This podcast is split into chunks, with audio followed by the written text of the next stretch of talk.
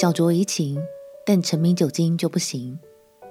朋友平安，让我们陪你读圣经，一天一章，生命发光。今天来读何西阿书第四章。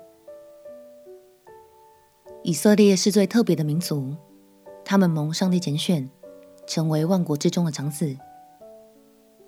上帝拯救他们脱离奴隶的身份，建立自己的家园。但遗憾的是，后来他们违背了上帝的心意，犯下了许许多多的罪行。这其中有一个很大的原因，让我们起来读何西阿书第四章。何西阿书第四章，以色列人啊，你们当听耶和华的话。耶和华与这地的居民争辩，因这地上无诚实，无良善。无人认识神，但其假誓，不见前言，杀害、偷盗、奸淫、行强暴、杀人流血，接连不断。因此，这地悲哀，其上的民、田野的兽、空中的鸟必都衰微，海中的鱼也必消灭。然而，人都不必争辩，也不必指责，因为这名与抗拒祭司的人一样。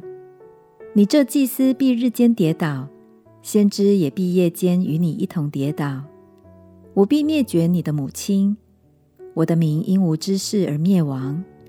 你弃掉知识，我也必弃掉你，使你不再给我做祭司。你既忘了你神的律法，我也必忘记你的儿女。祭司越发增多，就越发得罪我，我必使他们的荣耀变为羞辱。他们吃我民的赎罪祭，满心愿意我民犯罪。将来民如何，祭司也必如何。我必因他们所行的惩罚他们，照他们所做的报应他们。他们吃却不得饱，行淫而不得利后，因为他们离弃耶和华，不遵他的命，奸淫和酒，并新酒，夺去人的心。我的民求问木偶。以为木杖能指示他们，因为他们的淫心使他们失迷，他们就行淫离弃神，不守约束，在各山顶、各高冈的橡树、杨树、栗树之下献祭烧香，因为树影美好。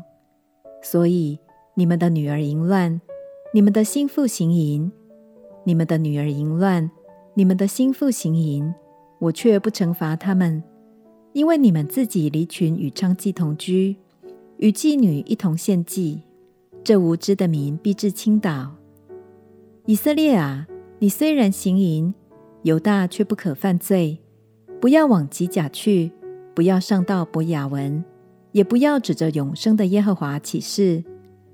以色列倔强，犹如倔强的母牛。现在耶和华要放他们，如同放羊羔在宽阔之地。以法莲亲近偶像，任凭他吧。他们所喝的已经发酸，他们时常行淫。他们的官长最爱羞耻的事，风把他们裹在翅膀里。他们因所献的祭必致蒙羞。经文里提到，酒精和情欲夺去了以色列百姓的心，使他们陷在罪里，而且越陷越深。